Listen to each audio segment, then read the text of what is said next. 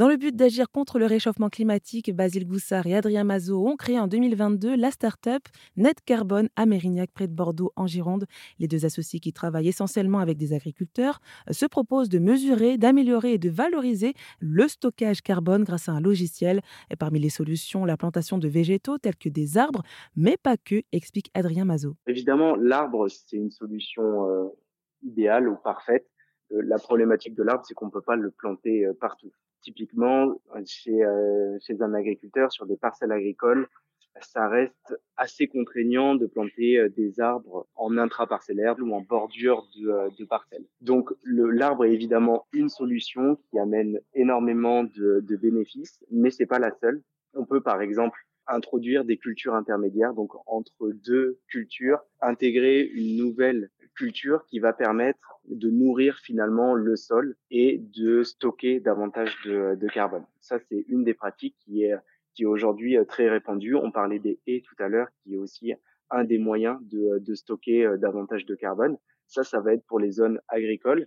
Pour les zones euh, viticoles, par exemple, on va pouvoir enherber les, les vignes. C'est-à-dire qu'au lieu de laisser le sol nu entre les rangs de vignes, on va pouvoir enherber, donc ramener une végétation supplémentaire, soit en laissant la végétation naturelle se développer, soit en semant une végétation euh, spécifique pour nourrir le sol et stocker davantage de carbone. Ce qui va aussi permettre, par exemple, de préserver l'humidité du sol, qui est hyper intéressant dans des problématiques d'épisodes de, de, stress hydrique qu'on rencontre de plus en plus. Euh, mais finalement, quel est l'avantage de faire tout ça? Alors, l'avantage pour euh, nos clients, notamment dans l'agriculture, c'est qu'un agriculteur qui, se, qui met en place des bonnes pratiques, donc un agriculteur qui, par exemple, va planter des haies en bordure de ses parcelles, va stocker du carbone pour chaque tonne de carbone stocké, un agriculteur, il va générer ce qu'on appelle un crédit carbone. Et ce crédit carbone, il va pouvoir être vendu à des euh, entreprises, à des acteurs privés euh, qui souhaitent s'engager dans une démarche de compensation de, leur, euh, de leurs émissions.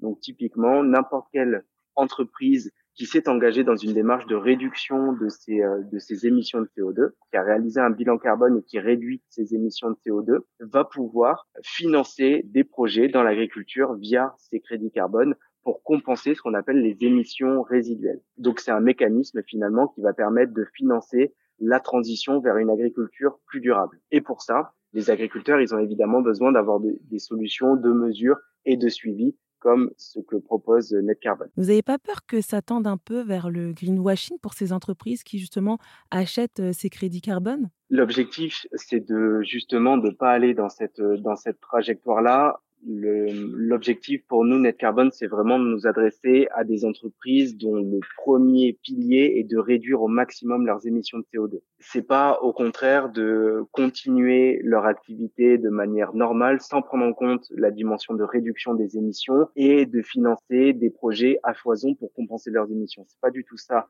l'objectif, mais c'est plutôt de se dire de pouvoir avoir un impact positif pour la partie d'émissions qu'on ne peut pas réduire, les émissions incompressibles, les émissions résiduelles, où aujourd'hui on n'a pas de solution pour euh, pour les réduire ou les annuler. Ça s'adresse à absolument toutes les entreprises. Nous, euh, Net Carbone, on émet du CO2 de par nos activités. On, on fait tout notre possible pour réduire au maximum nos émissions de CO2 en travaillant sur euh, sur tous nos postes d'émissions, notamment le transport, en essayant d'avoir d'utiliser les moyens de transport les plus vertueux possibles mais on émet également du CO2. Donc nous, on peut s'engager dans une démarche de compensation, par exemple en finançant des projets dans le domaine de l'agriculture. C'était Adrien Mazot, cofondateur de la start-up girondine Net Carbone.